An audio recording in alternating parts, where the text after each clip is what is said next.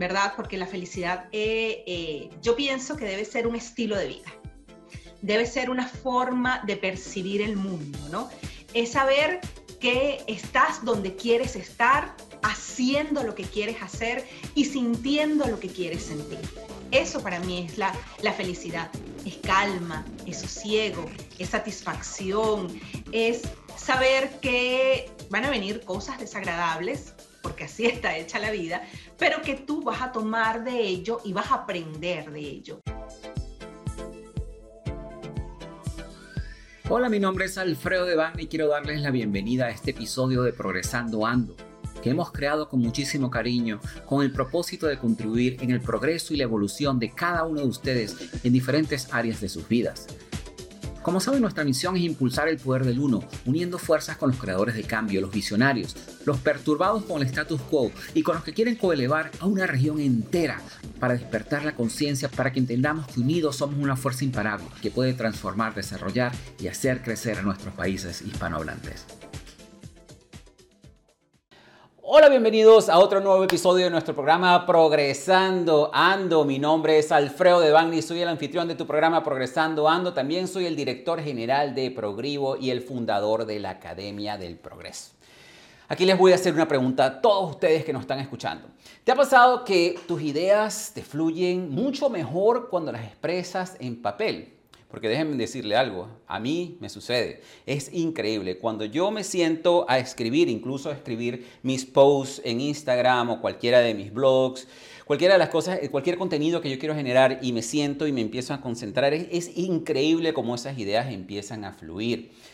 Pero ustedes sabían que las emociones también pueden llegar a escribirse y a expresarse, perdón, a expresarse muchísimo mejor cuando llegas a escribirlas. Pues sí. Eh, yo recuerdo que en una oportunidad, bueno, con una de mis parejas, realmente la comunicación entre nosotros no era la más efectiva, pero realmente algo que nos funcionaba a nosotros increíblemente era escribirnos cartas. Así que eso nos permitía a nosotros poder descargar esas emociones de una manera que quizás verbalmente no éramos capaces de hacer. Entonces por eso para mí escribir tiene un poder terapéutico que muchas personas realmente porque te permite expresar esas emociones y esas cosas que a veces se nos es imposible expresar verbalmente. aunque bueno, ahorita vamos a hablar un poquito más de eso. Así que con esto nosotros vamos a aprender el día de hoy cómo puedes utilizar el poder de la escritura para liberar y depurar esas emociones e incluso cómo ayudar a sanar esas relaciones. Y justamente para hablar de eso el día de hoy es un placer para mí presentarles el día de hoy a nuestra creadora de cambio, nuestra visionaria, nuestra perturbada con el status quo y que está trabajando para coelevar a toda la región, Eliana Vázquez. Déjenme hablarle un poquito acerca de Eliana Vázquez. Eliana es escritora, ella es licenciada en letras o sea que ustedes pueden ver la relación allí, ¿verdad? Además de eso, es diseñadora instruccional, ella es guionista, bloguera y anfitriona del podcast. Me encanta el título de este programa, Eliana, de la verdad. El Club de las Mujeres Imperfectas. la verdad que me encanta el título de, de tu podcast. Así que con todo esto, Eliana, de verdad es un placer para nosotros tenerte aquí en nuestro programa Progresando Ando. Hola, buenas noches, gracias. Bueno, buenas noches, buenos días, buenas tardes, sea cual sea la hora que nos estés escuchando. Gracias Alfredo y a todo tu equipo por esta invitación tan maravillosa. Estoy halagada, honrada y feliz de poder estar aquí hoy acompañándolos. Y bueno, hoy vamos a depurar nuestras emociones, ¿qué les parece? Excelente, excelente. La verdad que, Eliana, para nosotros es un placer tenerte el día de hoy porque como has visto, hemos tenido una una gran audiencia para el, live de hoy, porque las personas están muy interesadas en entender cómo ellos pueden utilizar la escritura para depurar sus emociones. Pero antes de que entremos en el tema, Eliana, a mí me gustaría, una de las preguntas que yo le hago a todos mis invitados en el programa es, cuéntanos un poco, ¿qué fue lo que te llevó a ti a hacer esta licenciatura en letras? ¿Qué fue lo que te llevó a ti a ser escritora? Y luego de que lo empezaste a practicar en ti, ¿qué te llevó a ti a enseñarlo a otras personas? Bueno, realmente yo no tenía ganas de ser escritora, o sea, no es que no tenía ganas, es una vocación que surge luego en mí. Yo siempre tuve eh, eh, la vocación, la misión de ser comunicadora, comunicar es algo que llevo en la sangre, ¿no? Sucede que termino, quería estudiar comunicación social, pero sabemos que en Venezuela como estudiar comunicación social es casi que como estudiar medicina, y termino estudiando letras y me apasiono definitivamente por esta carrera tan hermosa, llena de letras, valga la redundancia, y en el camino me descubro también como escritora. Sabes, eh, hace muchísimo tiempo, desde mi adolescencia, yo escribía poemas y yo pensaba, de hecho, que yo iba a ser poeta, ¿no? Pero entra uno en eso que llaman como la noche oscura del alma, en donde uno pasa por procesos críticos, procesos dolorosos de la vida, y allí me comienzo a refugiar en la escritura. Yo me mudo de Venezuela hace un poco más de 10 años y por supuesto que me enfrento cara a cara con la soledad, y así es como le puse el nombre a mi blog, Espacios de Soledad, me enfrento cara a cara con la soledad ella era eh, muy severa y muy dura conmigo misma, me, hacía sentir como que, como que yo no valía, como que empezaron a, salir todos los monstruos. Y yo decía, ¿cómo hago? ¿Cómo hago? O sea, estoy desesperada, no sé cómo salir, cómo, cómo, cómo me quito de encima todo este peso tan agobiante que la soledad deja en mí. Y entonces comencé a escribir. Bueno, si yo soy licenciada en letras, ¿qué tal si comienzo a escribir? Y comienzo a escribir, Alfredo, para liberar, ¿no? Liberar tanta angustia que había en mí, liberar esta soledad, este peso, este agobio, este, eh, eh, a mí la soledad me aturdía, ese silencio me aturdía y yo tenía siempre que poner música o distraerme con algo porque eh, yo sentía que me agobiaba, me agobiaba, me ahogaba. Entonces comienzo a escribir y yo que pensaba que iba a ser poeta, termino siendo una escritora de mm, de reflexiones, una escritora más reflexiva, más hacia el crecimiento personal, el desarrollo personal. Y aquí comienzo yo en mi mundo ¿no? de letras, pero desde el punto del desarrollo personal. Comienzo a descubrir el autoestima, qué significa el autoestima, por qué este, era una mujer que no me amaba, por qué me desvalorizaba, por qué era tan dramática, tan insegura, tan llena de perturbaciones, ¿sabes? Y me fui abocando hacia la autoestima, hacia el amor propio. Ok, ¿qué es lo que falta en mi vida? Ok, falta amarme, falta, falta valorarme. Y por allí comencé a escribir, comencé a dar eh, pasos, ¿no? Eh, a diría yo. Y luego me encuentro con el mundo de las emociones. Y el mundo de las emociones es, es espectacular, ¿no? Eh, somos emocionales, completamente emocionales. Todo el tiempo estamos viviendo emociones. En este momento yo podría estar nerviosa, pero también estoy eufórica, estoy, ¿sabes? Y seguramente en lo que termine esta conversación, Alfredo, entonces, bueno, yo tengo que ir a atender a mis niños, tengo que ir a, a lavar los platos. Entonces, toda esta euforia como que baja un poco y no podemos permanecer o sostener una alegría constante durante muchísimo tiempo. Y por eso es que el mundo de las emociones empieza a ser apasionante para mí. Empiezo a escribir sobre autoestima, sobre emociones, pero luego descubro el mundo de las sombras, de que estamos hechos de luces y sombras, porque yo decía, ¿por qué? Si tengo tanto tiempo escribiendo sobre desarrollo personal, si este es un mundo que me apasiona, ¿por qué sigo siendo tan dramática, tan insegura, tan celosa, tan, tan posesiva, ¿sabes? Tan impulsiva, todo esto. Y descubro que hay sombras y que está bien tener sombras, simplemente que lo primero que hay que hacer es reconocerlas, reconocer que tengo sombras, que no voy a aspirar a la perfección, no voy a llegar a ella hasta que yo no sepa que hay muchos roles dentro de mí moviéndose y que muchas veces la sombra, en mi caso yo digo que la de la inseguridad, ha tenido mayor, eh, ha sido como la que más peso ha tenido en mi vida, la que más ha tenido eh, influencia en la toma de decisiones, en la forma de involucrarme eh, con mis relaciones importantes de familia, de pareja, de, laborales o lo que sea, ha sido la inseguridad una gran reina en mi vida. Pero llego y la descubro y la, y la, y, le quito como la, la, la encaro, le digo, ok, ¿qué has estado haciendo todos estos años en mi vida? ¿Por qué? ¿Por qué me has saboteado? ¿Por qué has, hecho que yo tome malas decisiones? ¿Por qué me haya convertido en una mujer celosa, impulsiva? Eh, porque entonces encaro a esta, mm, a esta mujer insegura y ella bajó un poco la guardia, ¿sabes? y se ha apoderado más la mujer segura que habita en mí. Entonces yo digo que ahora yo soy una mujer segura que a ratos es insegura, porque una vez que reconoces la sombra, eso no quiere decir que ella se va, sino que simplemente le quitas peso y ya no, ya no, ya pasa de ser una protagonista a ser un papel secundario tal vez, o, o, o un, un entretelo. Entonces, bueno, me preguntas de ¿Por qué yo llego al mundo de las emociones? Bueno, llego al mundo de las emociones escribiendo, indagando, averiguando y me doy cuenta que, que no podemos escribir si nos desligamos de la emoción. ¿sí? Muchas veces escribimos, yo por ejemplo, yo me di cuenta que la tristeza era la emoción protagonista cuando yo escribía. Cuando yo estaba feliz, contenta, radiante y tenía una buena racha, la inspiración se esfumaba, ¿sabes? Y yo, ajá, y ya, eh, eh, eh, esto, inspiración, ¿dónde estás? Tocaba la puerta, me ponía a escribir y nada bueno salía, pero válgame Dios que yo tuviese un mal momento, este, estuviese eh, cabizbaja, desanimada, lo que sea, ahí sí salían escritos maravillosos. Entonces empecé a empoderarme un poco más de esta mujer un poco más eh, motivada, más centrada, más ecuánime, que también sabe escribir desde la calma, que también sabe escribir desde la alegría. Y comencé a escribir desde allí y me han surgido también otro tipo de escritos.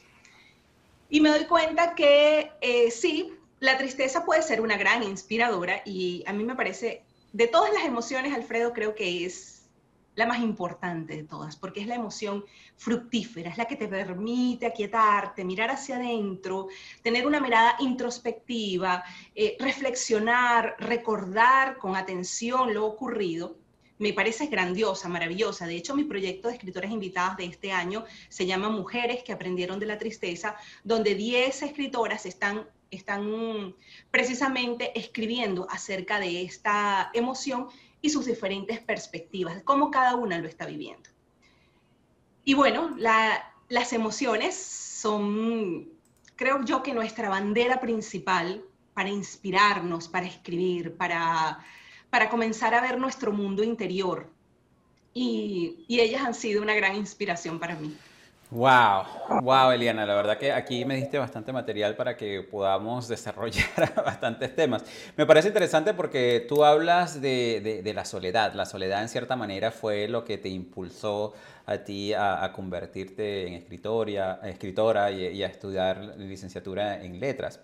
Y, y, definitivamente yo creo que muchas personas le tienen miedo a la soledad y porque realmente se les hace difícil poder mm, compartir con ellas mismas, porque el momento en que están en ese espacio de soledad, tienen que enfrentar todas esas cosas que tú acabas de, mencionar. Tienen que enfrentar tanto sus emociones como sus sombras. Entonces, a muy pocas personas realmente les gusta estar enfrente de sus sombras, o yo creo que a nadie le gusta estar enfrente de sus sombras.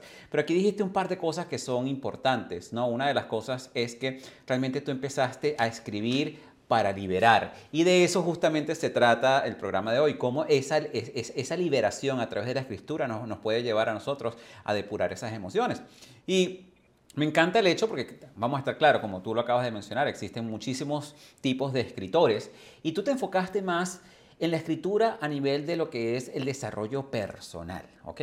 Empezaste a entender un poco más lo que son las emociones, lo que son esas sombras y cómo a través de tu escritura tú puedes quizás inspirar a otras personas también a que hagan lo mismo. Y es lo que has estado haciendo también.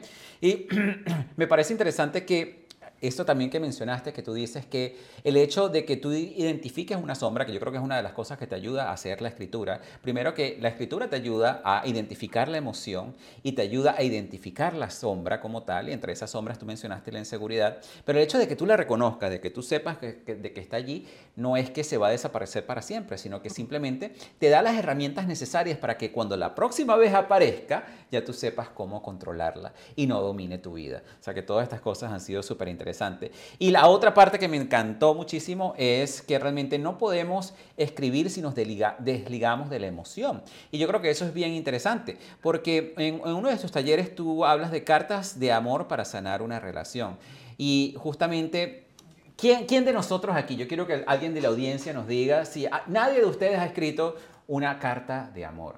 Y todos los que hemos escrito una carta de amor, yo creo que una carta de amor es algo donde nosotros somos capaces de vaciar todas esas emociones. Cosas que quizás nosotros queremos expresarles a nuestra pareja, a nuestra familia, o un amigo, o a alguien, porque las cartas de amor no necesariamente son para la pareja, y realmente no tenemos la capacidad de hacerlo verbalmente porque nos da miedo, y nos da temor. Estamos aterrorizados de cómo va a ser la reacción de la persona cara a cara. Pero cuando tomamos una hoja de papel y empezamos a escribir todas esas e-, emociones y empezamos a vaciarlas en una carta de amor, realmente la inspiración empieza a fluir. Así que de, verdad todo esto me parece súper interesante, además del hecho de que tú utilizaste la escritura también como un proceso de autoestima y de desvaloración.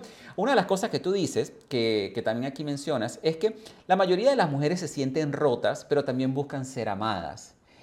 Y amar realmente es una, una, de esas maneras, de que es la mejor manera que nosotros podemos tener de, sentir, de, de, estar allí sin sentirnos víctimas de nuestras propias historias. Y, y, la verdad que eso es bien poderoso. Ahora, tú tienes un taller, Eliana, que es cómo escribir. ¿Cómo escribir te puede ayudar a depurar las emociones? Cuéntanos un poco, ¿cómo escribir te puede ayudar a depurar esas emociones? ¿Cómo te ha servido a ti? Eh, e incluso cómo escribir te puede ayudar a sanar esas relaciones del pasado. Bueno, escribir para depurar emociones es mi taller estrella, ¿no? Es un taller donde he ayudado a decenas de mujeres a ver su propia historia asomándose en el balcón de sus emociones, ¿sí? Y comenzamos a darle nombre a todo esto. De hecho, quien entra al taller comienza ya a, a formar o, estructurar su propio diccionario de emociones personal, ¿ok? Porque sabemos que el mundo de las emociones es muy amplio, pero tus vivencias, por ejemplo, Alfredo, y las mías, seguramente no coinciden en emociones porque tenemos eh, edades diferentes, hemos vivido en lugares distintos, experiencias diferentes y tal vez tú y yo tenemos dentro de nuestro bagaje emocional diferentes emociones. Y eso lo he comprobado a través de todas las participantes de mi taller cuando me entregan sus emociones, las emociones que van a trabajar durante el taller y todas son diferentes. Es una cosa hermosísima. Este taller eh, va de lo simple a lo complejo. Son 21 días escribiendo, 21 días ininterrumpidos escribiendo, en donde vamos a ir a sumarnos un poco a, desde las emociones básicas en esta primera semana, eh, alegría, miedo, tristeza, ira, em, eh, todas estas emociones que son las universales, las que no solamente se, sienten en la, en la, raza humana, sino que también la pueden la pueden sentir los animales, de hecho, por eso se llaman las emociones básicas, universales, y luego nos vamos a profundizar más, nos metemos en el bosque fangoso de las, eh, las emociones secundarias y sus diferentes intensidades para sentirlas, ¿no? Es un taller precioso, en la tercera semana luego le escribimos cartas a las emociones y empezamos a, personificar a las emociones, a darle nombre, a decirle, por ejemplo, a la soledad lo que me hiciste. Hey, soledad, mira lo que me hiciste, ¿no? Mira la mujer en la que yo me convertí gracias a ti, por ejemplo, en el caso de que yo le escribiera una carta a la soledad. Y entonces es un taller muy bonito porque te encuentras contigo mismo y, wow, te da como, de verdad, yo sentía todo esto yo sentí todo esto, pero yo no sabía ni cómo llamarlo, ¿no? Y yo también tengo otro taller, este taller es gratuito. De por sí, antes de, antes de que comencemos con esa parte, te quería hacer una pregunta, porque definitivamente, bueno, para las personas que nos están escuchando también les tenemos una sorpresa. Y la sorpresa es que al final de este episodio les vamos a estar regalando un pase para que puedan participar en este taller con Eliana Vázquez. Pero ahora me gustaría profundizar un poquito más, es un poquito como para darle a las personas una breboca de, cómo funciona ese proceso y cómo a través de ese proceso nosotros podemos depurar las emociones. Uno de los procesos que tú tienes dentro de tu taller es justamente ese proceso de identificación de emociones, ¿no? Porque como dices tú, a veces tenemos toda esa gran variedad de emociones, pero no sabemos cuáles son. Háblanos un poco de cómo funciona ese proceso de identificar las emociones. Bueno, este proceso, el taller se divide en tres semanas. La primera semana identificamos las emociones, en la segunda semana reconocemos las emociones y en la tercera semana depuramos las emociones, ¿no? Identificar es importantísimo, Alfredo, porque muchas veces ni siquiera sabemos que eh, estamos sintiendo tristeza. ¿sabes? o que estamos sintiendo miedo, o cómo se siente el miedo físicamente hablando, o cómo hemos enfrentado a la ira, cómo hemos enfrentado la rabia. La inteligencia emocional propone dos cosas, reconocer la emoción y gestionar la emoción, pero yo no puedo reconocer lo que no conozco, ¿sabes? Una vez que yo, por ejemplo, te veo a ti, y yo digo, ah, mira Alfredo, si yo por ejemplo te veo en, otra, en otra plataforma que no sea Facebook, en Instagram, o me encuentro con un video de YouTube donde estés hablando tú, yo te reconozco, ah, mira, ahí está Alfredo. Pero ¿por qué te reconozco? Porque ya te conozco. ¿Qué es lo que pasa? Si no conozco a la emoción, no puedo reconocerla y al no reconocerla, por supuesto, no puedo eh, gestionarla. Y eso es precisamente lo que propone la inteligencia emocional Identificar significa voy a, adentrarme en mi mundo de emociones y le voy a comenzar a dar nombre, pero no nombre al azar, sino saber que esto existe y que yo por mucho tiempo he venido sintiendo, por ejemplo, una emoción que se llama melancolía y que yo muchas veces confundí con otra emoción que se llama tristeza y que yo quise evadirla porque no la comprendía. Entonces, lo que yo propongo es precisamente ampliar tu vocabulario emocional para de esa forma, luego, en la segunda semana, reconocer la emoción, ¿sí? Y empezar, como te digo, adentrarme en esos bosques fangosos de mi propia historia a través de las emociones que yo sentí, que yo sentí en todo lo que yo he vivenciado en mi vida, desde la infancia, que es donde eh, se instaura todas nuestras creencias y se instaura todo lo que eh, vamos a sentir en la adultez, hasta eh, lo que hemos creado nosotros en nuestras vivencias personales. Entonces, por eso es que te digo, identificar primero significa que yo le voy a poner nombre a esa emoción. Pero no, como te digo, no es que voy a ponerle un nombre, sino que voy a decir, ah, ok, es que esto lo que he sentido se llama envidia y voy a, y voy a darle nombre, está bien, estamos, estamos en una época, yo digo que la envidia está de moda, Alfredo, ahorita todos estamos en un proyecto, en redes sociales, mostrando nuestras maravillosas vidas y quien se va quedando atrás va sintiendo envidia. ¿Sabes? O sea, yo me puedo estar comparando con alguien o alguien se puede estar comparando conmigo y entonces estamos en una línea en donde puedo estar sintiendo envidia, pero yo siempre digo que tenemos la oportunidad de rediseñar una emoción y una vez que yo reconozco mi envidia, así como reconozco mi sombra, digo, sí, siento envidia por esta persona, pero déjame ver cómo puedo transformar esta emoción y yo al gestionar mi emoción, yo la puedo transformar en admiración. qué buen trabajo está haciendo este chico Alfredo con todo su equipo y en su podcast Progresando Ando y me gusta. Y sí, he sentido envidia, pero esto ya lo identifico y lo gestiono hacia una admiración, para que la emoción no me domine a mí, sino que yo sea la que participe con la emoción. Entonces a eso me refiero cuando hablo de identificar la emoción. No, y definitivamente es un proceso que es muy importante porque es como lo que tú dices, uno, uno, no puede cambiar algo que no sabe que está fallando.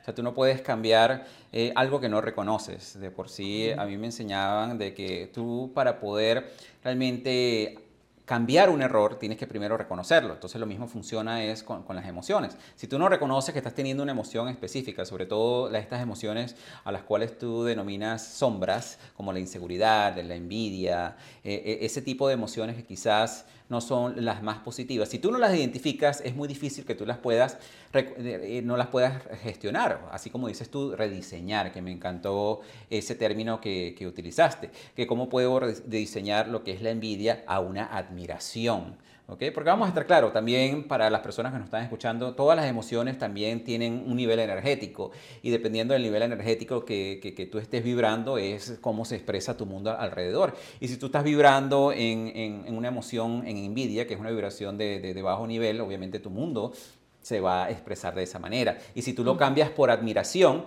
realmente lo que estás haciendo es elevando tu vibración y por ende también estás transformando tu mundo alrededor. Tú justamente durante ese proceso de, identificación de emociones también tienes lo que es la parte de buscar las emociones que ya nos comentaste un poco, pero también hay una parte bien interesante del contenido que tú tienes ahí y me gustaría que habláramos un poco de eso, porque es importante no distraer la tristeza, porque tú hablas allí que es importante no distraer la tristeza.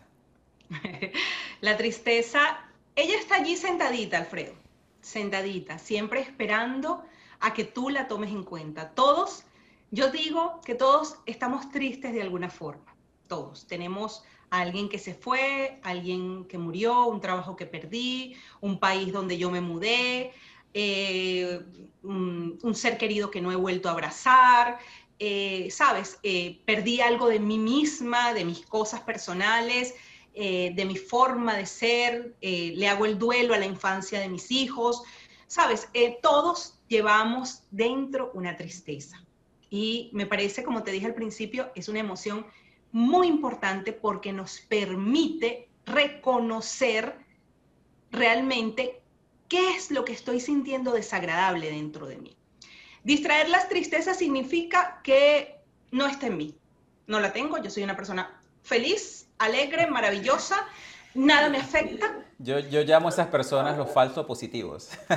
Ah, sí. sí los falsos positivos son los que dicen, no, yo estoy muy bien, la vida está maravillosa, pero por dentro llevan una tristeza que los está matando lentamente. Claro, porque es una batalla interna de la cual no, no estás escuchando sus pensamientos, pero se está notando afuera, en su salud, en cómo está, por ejemplo, eh, su casa, su, su, organización, ¿sabes? Todo eso se, eh, uno cuando ya eh, está un poquito más de tiempo en este mundo del crecimiento personal, te das cuenta que aunque tus palabras no digan, tu, tu contexto sí está gritando, ¿no? Acerca de ti. Y yo pienso que todos tenemos un poquito de tristeza, todos tenemos un poquito de tristeza porque todos hemos pasado por situaciones difíciles, por eso estamos en esta vida, por eso tenemos este cuerpo, porque nosotros vinimos a este mundo, encarnamos, porque tenemos cosas que sanar, cosas que solucionar y eso amerita cuotas de tristeza. ¿Ok? Y es una de las emociones a la que más le huimos, por ejemplo, en nuestra cultura latinoamericana, en donde siempre estamos enfocándonos en lo chévere, en lo nice, en, que la tenemos que pasar bien, en que si, por ejemplo, me quedo sola, ¿verdad? Y me veo al espejo y, y me acuerdo que estoy triste por algo. Lo despisto. No, no, no, no, déjame llamar a mi amiga, este, no vea algo en Netflix, no, no, no, déjame meterme en las historias de Instagram, ¿sabes? Yo tengo que distraerla, distraerla. Bueno, eso, eso sería la manera más, más, en cierta manera, sana de hacerlo, quizás con distracciones en redes sociales, con distracciones en, televisión, pero vamos a estar claro, muchas personas también distraen la tristeza a través del el alcohol, a través de las drogas, a través del sexo, a través de muchísimas otras cosas, ¿no? Entonces, definitivamente eh, es importante ese proceso de, no distraer la tristeza, sino reconocerla. Uno de mis coaches eh, me, pareció súper interesante la manera como él lo pone. Él dice que la tristeza tú la tienes que ver como un compañero que de repente llega y te visita, está allí. Y tú lo ves y lo reconoces y dices, hola tristeza, ¿qué tal? ¿Cómo estás? Y la tristeza te saluda de vuelta, hola, muy bien todo bien por aquí. Y es tu compañero que está allí en ese momento, en ese momento que estás sintiendo esa emoción, obviamente está de compañero, pero llega un momento en que ya no la sientes y la tristeza se va. Entonces, definitivamente es parte de este proceso de reconocer, identificar las emociones y, de saber que tienes esa tristeza, pero más allá de eso, y yo creo que es algo que te puede ayudar la escritura, es a reconocer por qué tienes esa tristeza. Claro. Quizás fue que, mira, sí, definitivamente se te murió un familiar hace un tiempo y no has querido desahogar esa emoción o no conseguiste el trabajo que querías y no has querido desahogar esa emoción porque muchísimas, muchísimas personas tienden a represar sus emociones, ¿no? Fíjate que aquí tenemos un comentario súper interesante de Ellen, Isabel, gracias Ellen por tu comentario. Ella dice, me encantaría que le dieras aquí tu retroalimentación, ella dice, soy escritora frustrada. Yo creo que en cierta manera todos, todos nosotros tenemos algo de escritores frustrados. Levanta la mano. Exacto. Entonces ella dice que desde muy niña escribía y en su adolescencia fue su mecanismo de defensa para gestionar sus emociones. Mira que estuvo bien interesante porque estamos justamente hablando de este tema. Sin embargo, la, la frustración empieza a sacar raíz en mí porque el tema y la estructura para escribir libros y ahí se quedó. O sea que ella no logra saber que ¿Qué es lo que no la deja avanzar en algo que la apasionaba tanto? Yo creo que estos le llaman como, lo, ¿cómo se llaman los, los bloqueos de escritores, no? Sí, pero yo tengo una respuesta muy bonita para eso. Mira, una cosa es escribir para depurar y otra cosa es escribir para publicar. ¿sí? Yo comencé escribiendo hace más de 10 años para mí misma. En todo lo que escribía lo engavetaba, lo dejaba allí durmiendo. De hecho, tengo cuadernos y cuadernos llenos de párrafos que nunca han salido a la luz, Alfredo. ¿ok? Y hay que darse cuenta que hay una escritura muy íntima, muy propia de esta sanación personal y que hay cosas que realmente nos quedaron muy lindas y que necesitan ser publicadas, ¿ok? Eh, sobre ser escritora frustrada significa que nunca me di la oportunidad de rescatar aquellos párrafos que realmente valieran la pena y que yo quisiera compartir con el mundo para que alguien más se leyera en lo que yo escribí, ¿ok? Porque yo escribo para mí, yo escribo para mí. Y quien se acerca a mí a leer lo que yo he escrito es una persona que se ha identificado con lo que yo, con lo que yo he sentido y eso que he sentido ha resonado en esa persona. Entonces, yo siempre propongo en, en, mi taller de escritura creativa, escribir para depurar emociones, escribe para ti en la intimidad de tu, no sé, de tu cuarto o como, como quieras llamarlo, en la intimidad de tu computadora o, de tu libreta, como quieras llamarlo, pero sabiendo que hay cosas que nadie tiene por qué leer, ¿sí? Pero hay cosas que la, la misma escritura te va a decir, la misma escritura te va a decir, hey, públicame. Alguien necesita leerme, alguien necesita que esta información llegue a, alguien, ¿sabes? Tu misma intuición, lo que tú vas escribiendo, tú dices, no, no, ya va, ya va, ya va. Esto no puede quedar dormido acá. Alguien necesita leerlo, alguien, quien sea. No sabes quién es. Puede ser una persona que está en Singapur y no tengas ni la menor idea de que esa persona lee español. Lo que sea, como sea. No tienes que, no, ¿sabes? Eh, incluso yo propongo escribir cartas sin destinatario.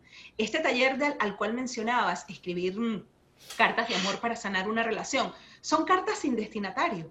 Porque eso es, lo, eso es lo que pasa muchas veces cuando uno es frustrado en términos de escritura, es porque no tengo a alguien que me esté leyendo. Pero tú dices, esto realmente necesita ser leído por alguien. Es allí cuando tú le tienes que poner como la lupa o, o el filtro, ¿no? Y hay cosas que te van a gritar, hey, alguien más necesita leer esto que acabas de escribir. De por sí es muy interesante eso que acabas de decir porque ahí hay una gran diferencia. Tú dices, obviamente, esta parte de depurar las emociones no necesariamente va a ser contenido que tú estás escribiendo para que otras personas los lean. Porque vamos a estar claros, muchísimas veces cuando nosotros estamos escribiendo para nosotros, no es de la misma manera como cuando nosotros escribimos para los demás. Porque cuando nosotros escribimos para nosotros, realmente no filtramos las emociones, no filtramos los sentimientos, no filtramos lo que sentimos porque sabemos que eso está dentro de nosotros. Y no hacerlo en papel sería mentirnos a nosotros mismos. Pero no necesariamente eso quiere decir que uno quiera mostrarle al mundo los esqueletos que tenemos en el closet, que es como se dice en inglés, skeletons in the closet. Y, y, y, y si estuviéramos escribiendo para depurar emociones, pero lo estuviéramos haciendo con el propósito de que otras personas lo lean, obviamente no saldría de la misma manera. Entonces quizás, Ellen, esa es una gran clave que te acaba de dar aquí Eliana, de que posiblemente tienes que hacer como ciertas adaptaciones a esos escritos si tú quieres que parte de esos escritos salgan a, la luz pública, si así lo deseas. Y además de eso, aquí vamos a estarte comentando más adelante ocho ideas geniales para llevar a cabo tu proceso creativo de escritura. ¿Ok? Vamos a estar hablando un poquito acerca de eso. Entonces, conversando un poquito más acerca de este proceso de depuración de emociones, Eliana, me parece súper interesante esto que acabamos de hablar, sobre todo de la parte de no distraer la tristeza. Eh, tú también hablas de, de felicidad. ¿Qué es la felicidad para ti y cómo la podemos escribir y cómo la podemos eh, expresar en papel? Bueno, déjame decirte que se me hace más fácil hablar de la tristeza que de la felicidad. Por lo mismo que te estaba diciendo que la tristeza ha sido una gran protagonista al momento de escribir, ¿no? La felicidad o la alegría, ¿verdad? Porque la felicidad eh, eh, yo pienso que debe ser un estilo de vida. Debe ser una forma de percibir el mundo, ¿no? Es saber que estás donde quieres estar, haciendo lo que quieres hacer y sintiendo lo que quieres sentir. Eso para mí es la, felicidad. Es calma, es sosiego, es satisfacción, es saber que van a venir cosas desagradables, porque así está hecha la vida, pero que tú vas a tomar de ello y vas a aprender de ello. La felicidad es saberte cada día un poquito más conocedor de ti mismo. Es, un, es es caminar de regreso hacia tu casa interna, sabiendo que hay veces en que el camino va a estar iluminado y, lleno de flores, pero hay veces en que va a estar muy oscuro y tenebroso, pero que igual tú vas a pasar por ese pasillo oscuro, ¿no? La felicidad es saberte, es recordar quién eres, porque nosotros eh, nos hacen un lavado de, memoria al llegar aquí, perdona que me ponga como un poco espiritual y, metafísica, pero nos, nos, hacen como un lavado de memoria y olvidas quién eres y tienes que, el, eh, la vida es como ese, ese rompecabezas en donde vas uniendo las piezas y cada pieza te va recordando quién eres realmente, hasta que llega un momento en que cuando estás armando el, el y, está todo así como que dices, wow, ya va, ya va, ya va, me faltan como unas 80 piezas, pero ya le estoy viendo mejor la perspectiva a todo esto, ¿no? Yo creo que yo estoy en ese momento de mi vida, es saber que tienes luces y que tienes sombras y que las abrazas, que eres una, que puede ser yo puedo ser una mujer muy simpática, pero también puedo ser muy odiosa y antipática y abrazo mis partes. ¿Sabes? Que puedo ser muy amable, pero también puedo ser muy irreverente. Abrazo mis partes. Es, es saberte, es conocerte, es recordarte, es caminar de regreso a ti sin tanto juicio. Es, no sé, la felicidad es tan grande y es tan, eh, y muchas veces la vemos como un destino, pero no es un destino. Carlos Fraga lo dice, la, felicidad no es el, destino, es el camino, y todos los días caminamos hacia ella. Lo que pasa es que por estar inmersos en nuestros problemas cotidianos, en las deudas, en los hijos, en, en, en la pandemia, en todo lo que está ocurriendo, entonces nos dispersamos. Pero tal cual como tú dijiste, la tristeza te, simplemente te dice que la saludes, hola tristeza, tú la saludas y ya ella se va. Igual le pasa la felicidad, es reconocerla, porque a veces te pasa tan deprisa por el frente que ni cuenta te diste que ese día fuiste feliz, que tu hijo te sonrió y esa sonrisa te hizo un clic importante para que una, algo dentro de ti encajara en un momento de felicidad. Pero si estoy angustiada porque, este, qué sé yo, me van a cortar la renta o, o no consigo el trabajo y y me disperso y no le coloco a ello el agradecimiento, que también me parece una emoción importantísima y que debe ser como un estilo de vida, gratitud es la mejor actitud.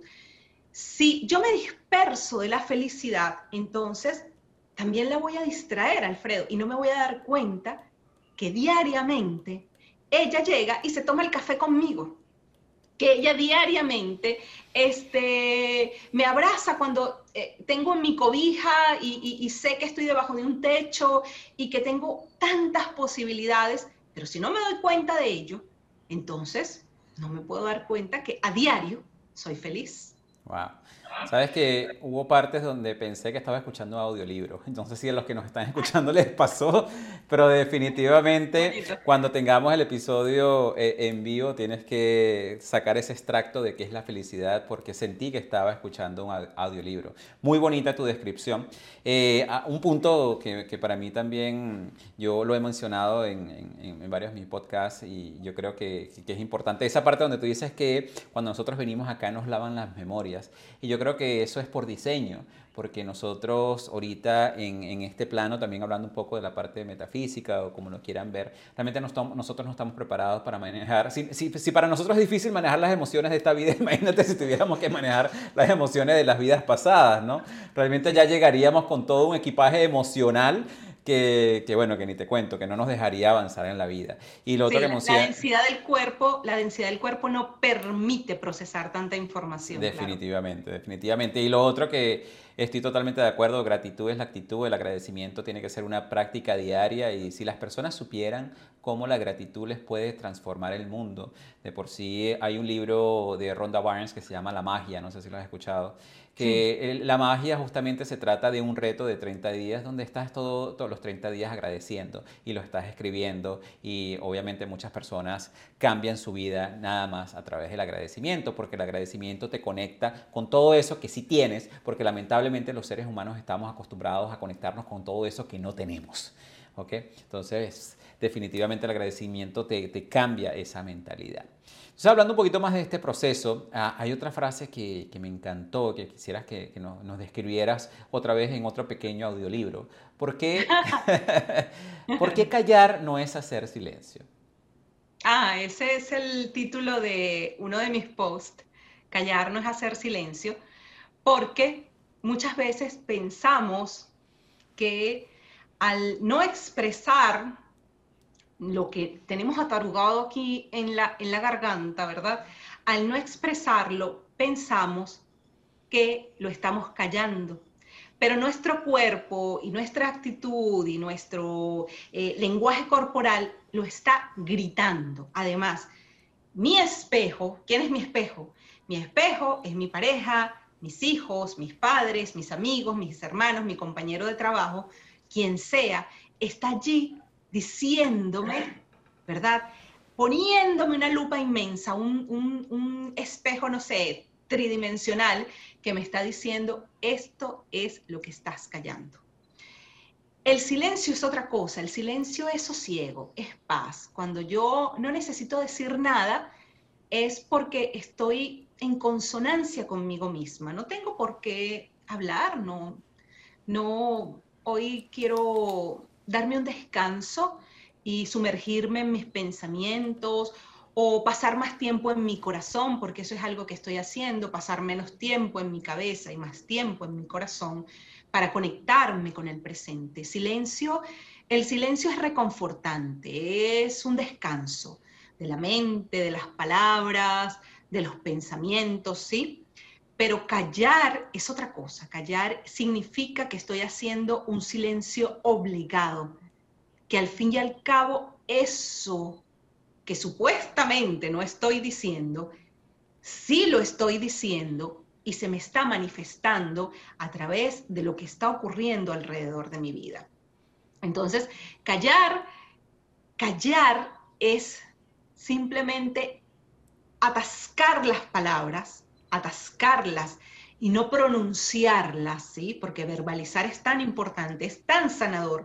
Yo he descubierto en mi podcast que verbalizando sanas más rápido, Alfredo, que escribiendo. Me he dado cuenta, verbalizando.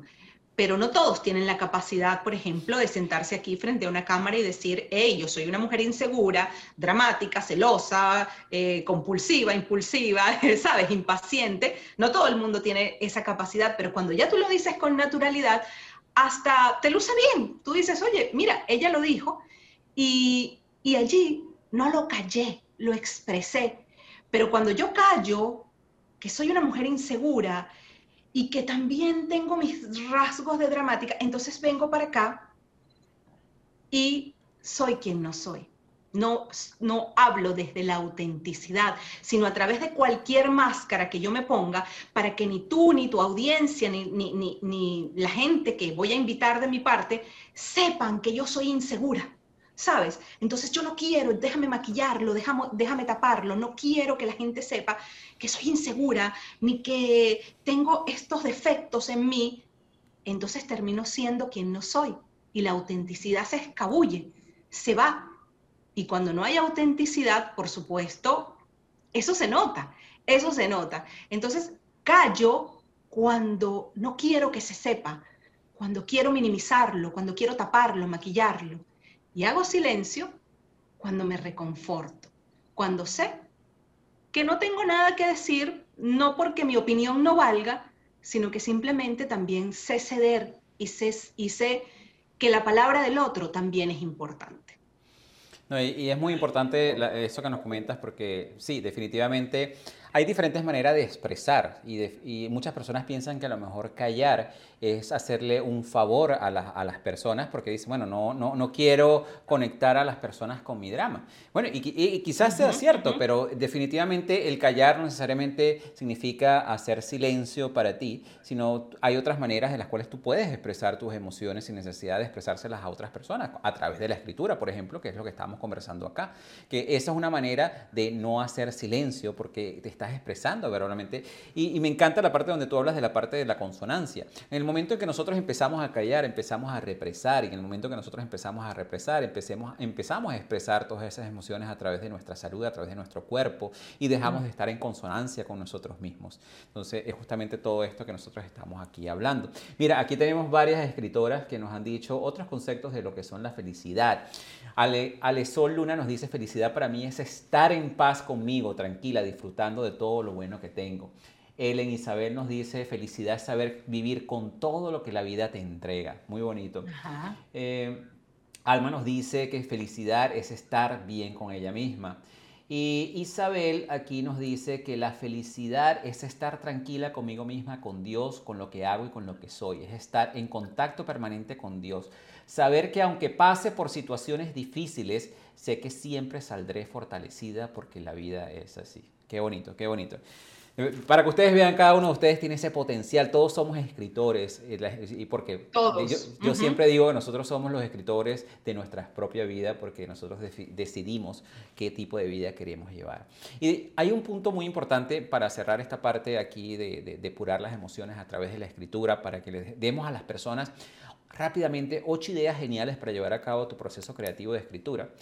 Eh, ¿Por qué tú dices que somos lo que escribimos? Yo digo somos lo que comemos, porque me encanta la parte de, la alimentación, pero jamás había escuchado somos lo que escribimos. Sí, somos lo que escribimos porque definitivamente cada palabra que surge de ti viene de tu subconsciente, de quién eres realmente. Yo propongo, Alfredo, que la escritura se haga mano eh, olvidémonos un rato de escribir en el teclado del computador y de eh, escribir en nuestros teléfonos. Lápiz y papel, señores. Lápiz y papel, porque cuando tú escribes hay una conexión impresionante entre tus pensamientos y la mano, que vas así como por tu hombro y la mano y llega acá. Y allí se desborda todo lo que realmente eres. Por eso es que yo digo que somos lo que escribimos, porque cuando escribimos, desde la autenticidad y desde esa búsqueda interna, florece tu yo, florece quien realmente eres. Pero te tienes que dar permiso, Alfredo, te tienes que dar permiso, no, no escribir para seguir tapando cosas ni para maquillar, o sea, es realmente dejar que el subconsciente aflore. Fíjate que hay tú sabes que algo que es interesante, y perdona que te interrumpa aquí en, esto, Eliana, es que cuando tú escribes para ti, yo, desde mi punto personal, quizás a otras personas no les pasa lo mismo, es muy difícil engañarte a ti mismo porque cuando tú estás escribiendo esas líneas, tú internamente sabes que lo que estás escribiendo no es verdad. Tú lo sabes. Internamente tú sabes que eso que estás escribiendo, no es, lo que estás expresando en papel realmente no es lo que estás sintiendo. ¿okay? Y eso muchas veces pasa cuando estamos escribiendo para otras personas y es muy difícil hacerlo cuando estás escribiendo para ti. No sé cuál es tu opinión con respecto a eso. Bueno, lo que te iba a decir es que Julia Cameron, en, su libro El Camino del Artista, ella propone hacer las páginas matutinas, ¿no? Estas páginas matutinas donde te sientas a diario, que sea lo primero que hagas eh, al levantarte, ¿no? depende de, de cómo esté tu tiempo, pero si te gusta la escritura, seguro que este ejercicio te va a gustar muchísimo. Te levantas y lo primero que haces es llenar tres páginas, Alfredo. Tres páginas que en esas tres páginas recién abierto tus ojos, allí escribas todo lo que se te ocurra, todo lo que venga en ti. Incluso si no estás inspirado, describe la habitación donde estás sentado, cómo estás vestido, cómo te estás sintiendo, o simplemente escribe, no tengo nada que escribir, no estoy inspirado, o lo que sea. Y de repente el subconsciente se asoma, ok, la mente no está contaminada de los cientos y cientos de pensamientos que tenemos a lo largo del día y él se asoma y empieza a manifestarse por medio de la mano. Y allí comienzas a escribir. Y llega un momento en que tú dices, wow, yo escribí esto. Y como tú dices, no me logré engañar esta vez, ¿sí? No me logré engañar y entonces pude realmente, empecé a sacar cosas de mí que ni yo mismo sabía. Ni yo mismo sabía que esto estaba guardado en mi interior, pero tiene que ser un ejercicio diario y consciente, que por lo menos lo hagas por unos 90 días, ¿no? Para que empieces realmente a buscar ese yo interno que está escondido detrás de ese, de ese montón de máscaras que te creaste para adaptarte, para que te aprueben, para sentirte perteneciente, para que te valoren, para que, bueno, para que te amen, ¿sabes? Eh, todas esas máscaras que creaste dentro de ti las vas quitando y comienzas a escribir. Es cierto que cuando escribes para otros, me ha pasado, por ejemplo, que me dicen, Eliana, escribe un post colaborativo para mi blog.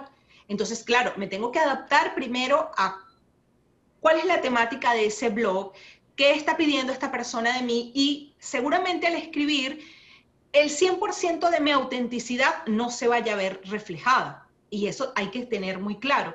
Pero como bien te dije hace rato, hay que diferenciar cuando yo escribo para mi intimidad, para mi proceso de escritura íntimo, y cuando yo escribo para que otros me lean. ¿Qué tanto quiero que los demás sepan de mí? ¿Ok?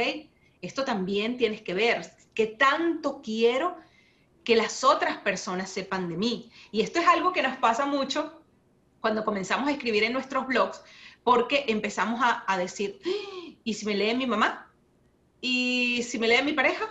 Y si me lee mi jefe y si mi hijo, que ya es grande, que ya es adulto, lee la persona que yo fui antes de tenerlo a él, ¿sabes? Entonces empezamos como a escribir con cuidado para no herir susceptibilidades y empezamos, y ya cuando, cuando hacemos ese, ese filtro, porque otros nos van a leer, se pierde muchísimo eso auténtico que hay dentro de nosotros. Por eso yo propongo siempre como escribir, para depurar y escribir para publicar. Son dos procesos distintos. En la publicación siempre va a haber algún maquillaje, siempre va a haber algo bonito, algo que quieres resaltar y que seguramente no va a reflejar 100% quién tú eres. Pero esto como escritores hay que tenerlos muy claros para saber que, ay, pero no fui tan sincero, ay, pero como que fui un poquito deshonesto aquí al escribir esto. Bueno, esos son gajes del oficio que tienes que asumir como escritor porque sabemos que ficción, de ficción están llenas las librerías y que dentro de eso, ficción, también hay mucho del mundo interno del escritor que jamás sabremos si es verdad o no es verdad. Así es, así, es. Wow, qué interesante, qué, qué, bonita manera de cerrar esta parte de depurar las emociones. Así que tú, bueno, tú recuerdas que antes existía una práctica, que de por sí se lo enseñaban más a las niñas que a los niños, que era llevar un diario. Y ahorita que nosotros estamos en el mundo personal, una de las prácticas que más aconsejan todos los coaches es justamente mantener un diario y todos los días escribir en tu diario que, cómo te estás sintiendo, las ideas que te están viniendo, eh, a colocar agradecimientos, justamente para poder tener ese contacto contigo mismo. ¿no? Entonces, yo creo que eso es una práctica que es la práctica del journaling en, inglés, en español me imagino que será la práctica de llevar un diario. Es muy importante porque justamente te da ese espacio durante el día de, de conectarte contigo mismo y poder expresar tus emociones. Yo, yo lo he intentado en, muchísimas oportunidades y lo he hecho, qué sé yo, por un mes, pero se me ha hecho difícil mantenerlo, pero sé que es algo que debo mantener porque de ahí me fluyen muchísimas de las ideas.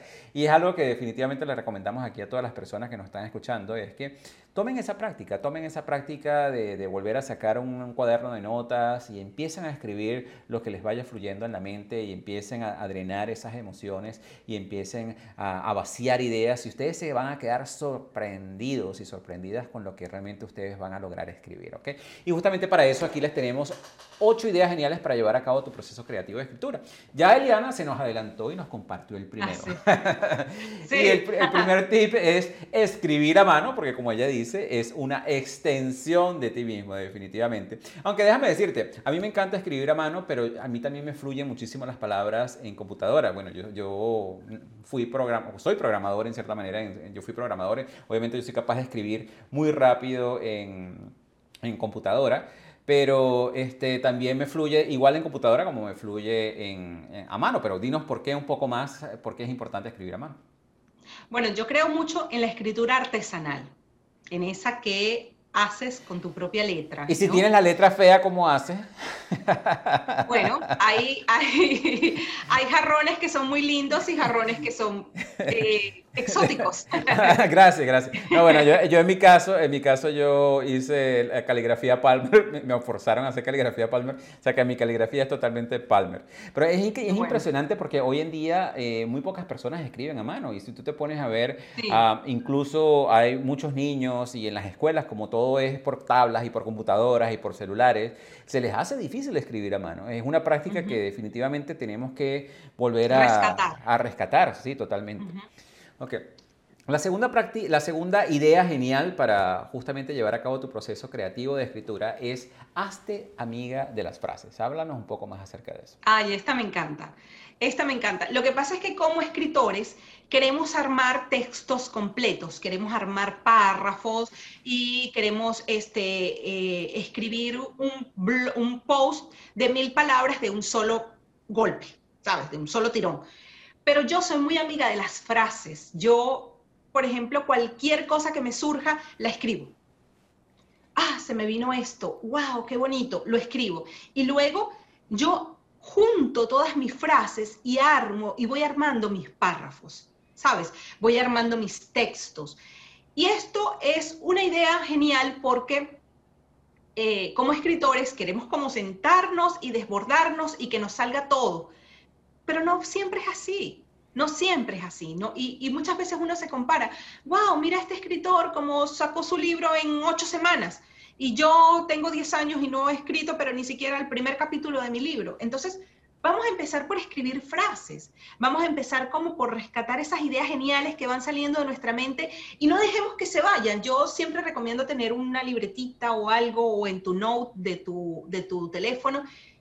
Ay, esto qué genial que me vino. Cha, lo anoto qué bonito esto que se me ocurrió, lo anoto. No dejes que nada se escape, no dejes que nada se escabulle. Mira, yo soy muy creyente de que las ideas andan viajando, que ellas andan viajando y ellas se te asoman, ¿verdad? Pero después se van.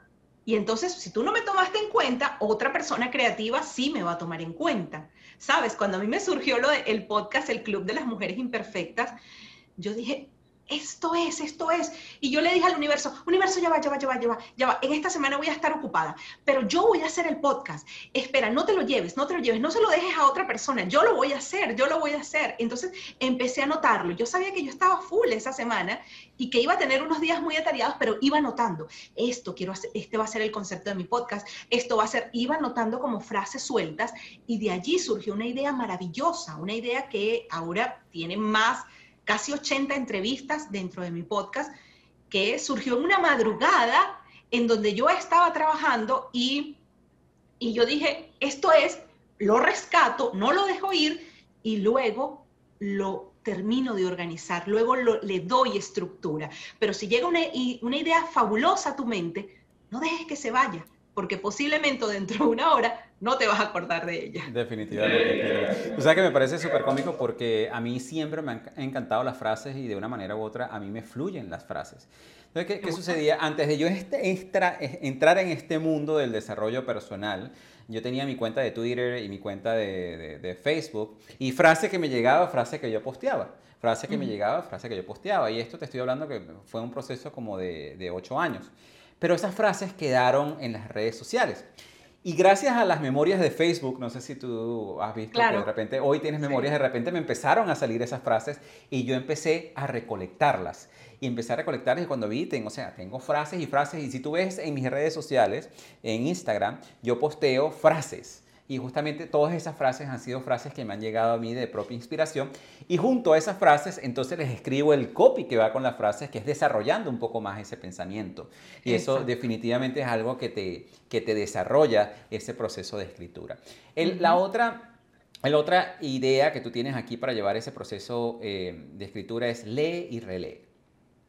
Sí, Primero lee mucho, lee a otros autores, lee sobre lo que te gusta, eh, de lo que vas a escribir, lee para ver quién está eh, escribiendo eso mismo sobre lo que tú estás desarrollando, pero también lee y relee lo que tú has escrito.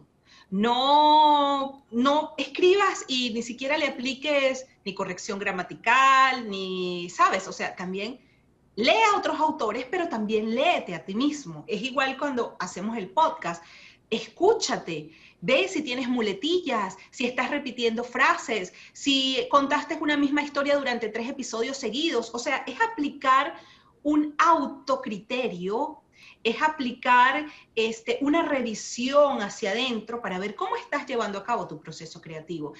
Eh, si te fastidia leer a otras personas o si incluso te fastidia releerte a ti mismo, entonces esto de la escritura como que no es para ti, porque leer y releer no solamente aplica a escribir lo que otros están haciendo con relación a la temática que tú estás desarrollando, sino a saber que un texto que has escrito se puede transformar muchísimas veces y que tienes que tener apertura a que eso que has escrito puede cambiar de forma cuantas veces sea necesario porque la relectura así lo ha considerado. Esto tal vez suene un poco perfeccionista, porque soy perfeccionista, pero en mis cosas, ¿no? Pero este, eh, siempre es bueno no solamente aplicar una primera lectura, varias lecturas a tu propio trabajo. Y que definitivamente es importante porque como dices tú, empiezas a revisitar esas cosas que tú has escrito y a veces te sorprendes que tú hayas escrito esas cosas. Yo escucho muchos de mis podcasts de nuevo cuando, cuando yo tengo una, una persona de mi equipo que las, está, que las edita y, siempre me toca volverlos a escuchar y hacer unas revisiones. A veces digo, wow, yo dije esto, wow, yo dije aquello. Y es súper interesante porque te quedan esas ideas. ¿no? Otro, otra de las ideas geniales que tú nos compartes aquí es disfrutar el proceso. Háblanos brevemente de eso. Claro, es que la escritura es, la escritura como todo proceso creativo es de disfrute. Si tú escribes por obligación o escribes por, por obligación, creo que dije obligación dos veces, si lo escribes por, mm, porque no, porque no, es, no te satisface, sino como por entregar una tarea, no, la escritura tiene que ser un lugar donde tú te refugias, donde tú te escondes del mundo, donde tú es, tu bosque personal, ¿sabes? Y tiene que ser algo que realmente te apasione. Si no estás disfrutando del proceso, la escritura no es para ti. Qué interesante, ¿no? definitivamente tienes que tomar ese, ese, ese, es un espacio para uno, ¿no? Que definitivamente tenemos que disfrutar, tenemos que, que, conectarnos en ese momento. A mí, a mí me encanta, me encanta muchísimo escribir.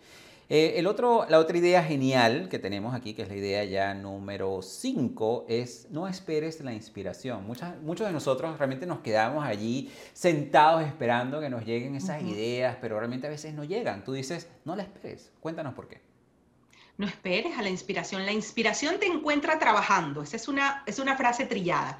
Y este, si yo espero a que esas ideas lleguen a mí, o que esa idea que se me ocurrió el viernes llegue a mí hoy martes más desarrollada, no, eso no va a pasar.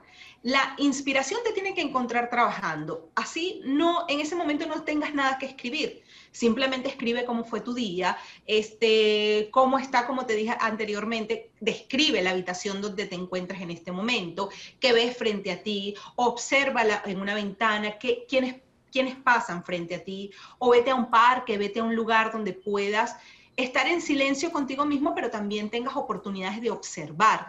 Y la observación te ayuda mucho a que llegue la inspiración. Si estás siempre como en el mismo lugar, ¿verdad?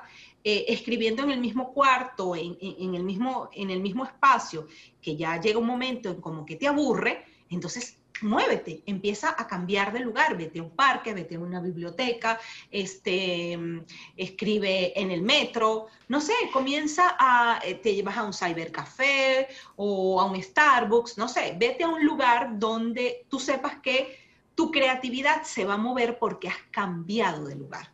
Y cuando cambias de lugar, posiblemente allí estará la inspiración tomándose un café y dice, wow, mira, ahí está Eliana voy a sentarme con ella en la mesa y me voy a tomar el café con ella. Y que definitivamente cuando tú empiezas a generar ese movimiento, entonces empiezas a generar esa emoción y de ahí empiezan a fluir las ideas. Si tú esperas que llegue ese momento, a lo mejor ese momento nunca va a llegar, ¿no? Otra de las ideas que tú nos comentas aquí, que es la idea número 6, es no corrijas nada. Pero me imagino que será el primer borrador, ¿no? Porque ya después cuando lo quieras publicar o algo, sí debes corregirlo. Ah, claro. Que eh, este, ese, ese va como en contracara de ley y relee, ¿no? No corrijas nada en el sentido de que eh, hacer este primer borrador o este primer encuentro con la escritura, o por ejemplo cuando te llegan estas ideas, escríbela, cha, cha, cha, cha, le escribes, le escribes, le escribes, y luego, cuando te pases al, paso de leer y releer, allí sí le haces como una corrección, corrección de estilo, corrección gramatical, corrección estructural, estructural, de cohesión, de coherencia, ok. Pero en este momento, cuando ya estás, supongamos que estás en este café, la inspiración te vio, mm, ahí está, voy a sentarme con ella. Entonces, wow, inspiración, ¿cómo estás? Comienzo a escribir. Y si le empiezo a decir a la inspiración, ay, ya va, espérate, es que esta coma no va aquí, yo creo que debería moverla para acá, es que tal vez este párrafo está muy largo, o ¿qué te parece si... No, no, no, no, no, no. En, en un principio no pienses en eso. En un principio simplemente desborda tu creatividad en tu proceso de escritura.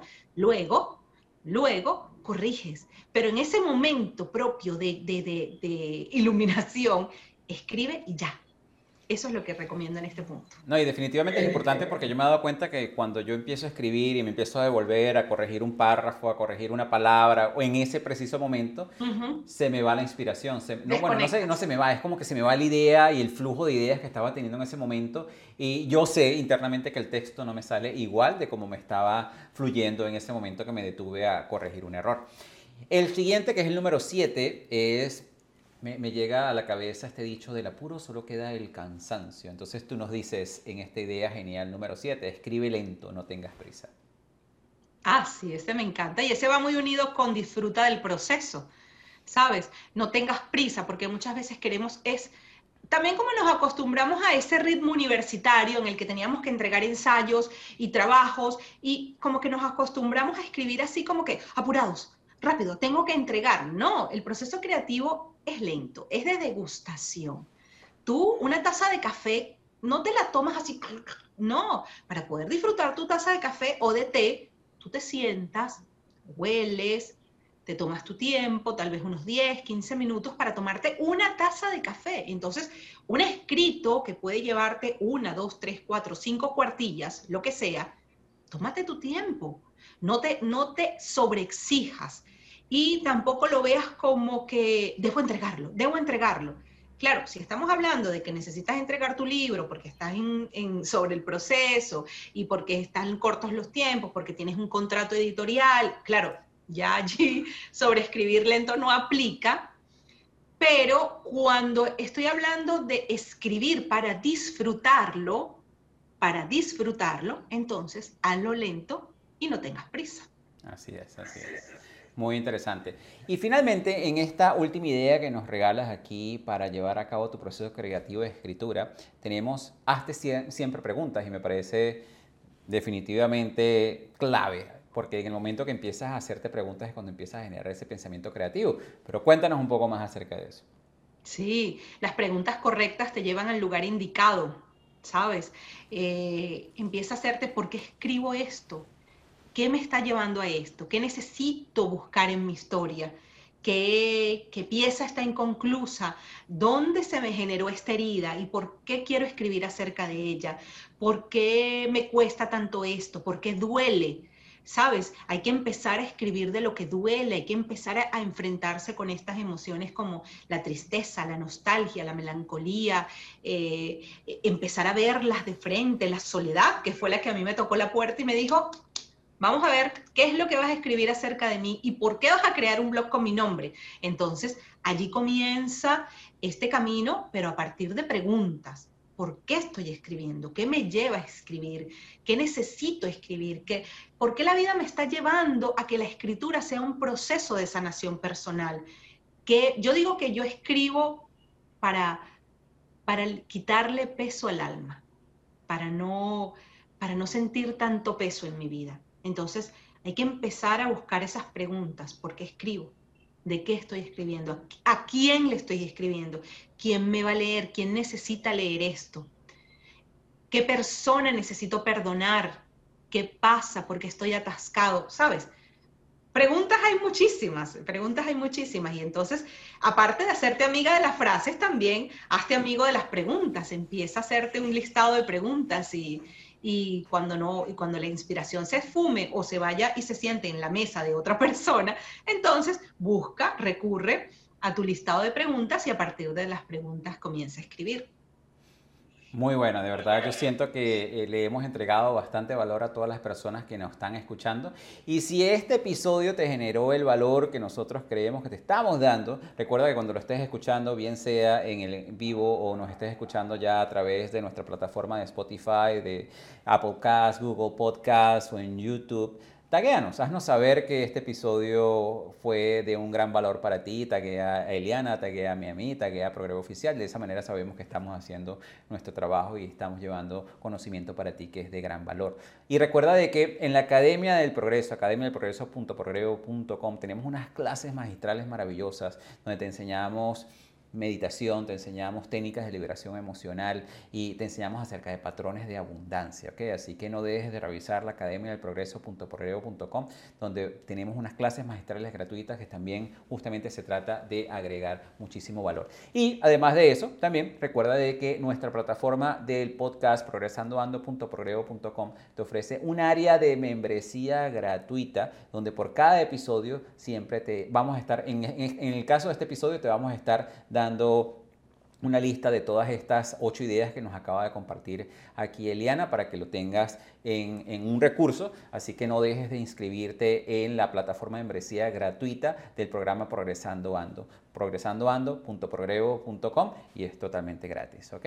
Así que Eliana, de verdad que muchísimas gracias por haber estado el día de hoy en este episodio de nuestro programa Progresando Ando y a todas las personas que se conectaron en el live, definitivamente muchísimas gracias. Gracias a ti, Alfredo, a tu equipo, a, bueno, a eh, eh, poder traer este tipo de conversación tan nutritiva y que sabemos que muchas personas necesitan escuchar algo así. Así que bueno, hoy pusimos nuestro grano de arena para la evolución del planeta. Así es, muchísimas gracias a todos ustedes. Espera, espera, no te vayas. Teníamos contenido adicional para ti. Este episodio de nuestro programa Progresando Ando fue grabado con una audiencia en vivo que aprovechó la oportunidad de realizar esas preguntas que quizás tú te estabas haciendo mientras escuchabas el programa. Así que si quieres escuchar las respuestas a esas preguntas, quédate con nosotros un ratito más. Por cierto, quiero recordarte que en la página web de la Academia del Progreso, academiadelprogreso.progreso.com, tenemos unas clases magistrales interesantes para ti acerca de diferentes temas para contribuir en tu progreso y tu evolución. Y finalmente, si quieres participar en la grabación de nuestros programas, síguenos en nuestras redes sociales donde constantemente estaremos anunciando las fechas de grabación. Y ahora que ya terminamos la parte de lo que es la grabación del, programa eh, Progresando Ando, recuerden que le habíamos prometido una promesa, ¿correcto, Eliana? Sí. Les prometimos a ustedes que íbamos, íbamos a, a rifar aquí, a sortear un pase para el taller de Eliana, que estuvimos conversando un, día el poco, eh, un poco el día de hoy, que es cómo depurar las emociones, ¿ok? Así que vamos a hacer una... E, esta, esta manera de sortearse la, se la voy a copiar a Arturo de los Ríos, que estuvo en un programa con nosotros, eh, y me parece súper interesante su manera de sortear. ¿Tienes un papel y un lápiz por allí, Eliana? Papel y lápiz, papel y lápiz. Para que venga de ti, para que venga de ti. Un papel y lápiz dentro de ti. Mientras estás haciendo eso, me gustaría leer algunos de los comentarios de las personas que tenemos aquí en, en, línea. Eh, Miriam nos dice, me encanta leer, a mí muchas veces me sorprende, obviamente, a mí también me sorprende muchísimo. Eh, Miriam, no te imaginas. Nancy Flores dice, la caligrafía no interesa porque cuando escribes para liberar, estás escribiendo para ti, ni ortografía ni redacción. Simplemente se plasma lo que sientes y te está haciendo daño. James Penback lo recomienda como psicoterapia, definitivamente. Justamente sí, de, sí, definitivamente, y de eso se trata lo que estamos conversando el día de hoy. Se trata justamente de empezar a depurar esas emociones. Isabel nos dice, yo rescaté la escritura a mano gracias a Eliana. Eliana, inspiraste a una persona que, que, que volvió a escribir a mano. Isabel estuvo en, mi, estuvo en mi taller. Qué bueno, qué bueno. Aquí tenemos a Miriam también que nos dicen que eh, me pasó y mi madre descubrió algo que había sucedido en mi infancia.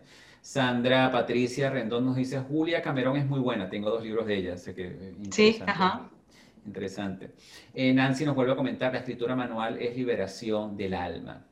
De verdad que muchísimas gracias a todos ustedes por estos mensajes, para que vean aquí, los estamos, los estamos leyendo y lo estamos compartiendo con todos ustedes. Ahora, ok, para las personas que están interesadas en ganar este sorteo, a ver, ¿quiénes están interesados? ¿Será que hay algunas personas que están interesadas por ganar este sorteo? A ver, ¿Quién nos ¿Será? las personas que están allí? Ana María nos comenta muchas gracias por el tema tan interesante y productivo para nuestra formación personal y transformación en tiempos de dificultad. Bueno, para, la, para, para anunciar al ganador de, de, de, este taller que nos va a estar hablando, Eliana, lo que vamos a hacer, Eliana, es que vas a escribir ahí en tu papel un número del 1 al 50. ¿Ok? Y en el momento yo voy a empezar a leer esos números que nos empiecen a salir aquí en pantalla. En el momento en que aparezca el número que escribiste allí en tu papel, lo que hacemos es que anunciamos el ganador. Así que, a ver, compártanos un número del 1 al 50 y yo los empiezo a leer hasta que Liana nos diga que ese es el que ella acaba de seleccionar. Esperamos un poco acá. Recuerden que tenemos un retraso como de 15 segundos. Aquí nos dice Sandra, 8. No. Nos dice Leonardo. David nos dice 12. No. Patricia nos dice 19. No. A ver, Ellen nos dice 27, Ana 45, Yané nos dice 33, Lili nos dice 45, Sandra nos dice 46, Sandra nos dice 24, Ellen 11, Yané ya dijiste 33, Leonardo 45, Rosario 7, Silvia 26, Reggie 50, Soledad 27, Sandra 32, Yané otra vez 33, Nancy 6, Sandra 1, Ellen 3, Semi 18, a Yané le encanta 33, Sandra Patricia 20, Lili 31, Helen 15, Graciela 20, Ana 50, Seni 25, Sandra 2, 17 nos dice Yané, Rosana nos dice 16. Eh, no, Rosana nos dice 2T, eso no es un número, Rosana. Eh, Ana María nos dice 1 y nos dice corchete, corchete tampoco es un número, Ana María. Sandra Patricia nos dice 7, David 21, Shirley 8, Ana 22, Janet 17, Sandra 34. Es del 1 al 50, come Vamos, Patricia 10.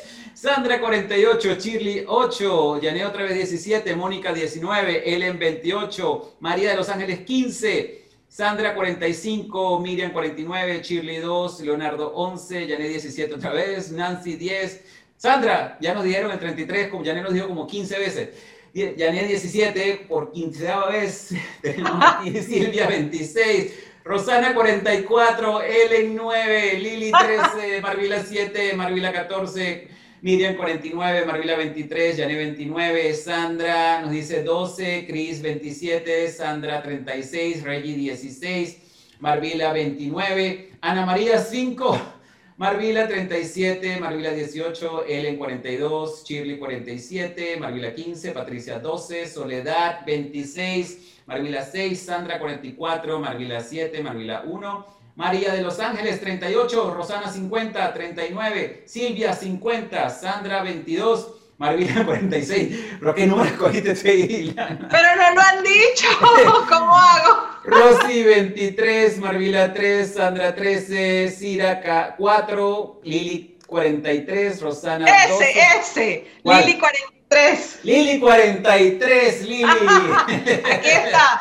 Miren, ahí lo tenemos en pantalla. Lili 43. Esa es mi edad, lo anoté porque es mi edad. Ah, bueno, Lili, has sido la afortunada ganadora de este taller que nos está regalando aquí Eliana.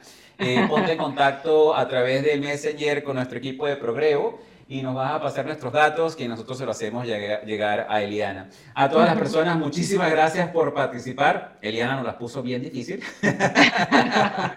Pero bueno, ahí tenemos a la afortunada ganadora de este taller que esperamos que se lo disfrute. A todos ustedes que se conectaron y se mantuvieron conectados hasta este momento, de verdad que muchísimas gracias. Les enviamos muchísimas bendiciones. Eliana, muchísimas gracias por estar aquí con nosotros. Gracias a ti, Alfredo.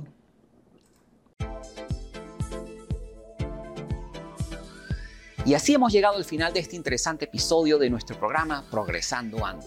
Te invitamos a visitar la página web de nuestro programa en la siguiente dirección, progresandoando.progrevo.com, donde encontrarás recursos gratuitos que hemos creado para ti, para contribuir en tu crecimiento personal.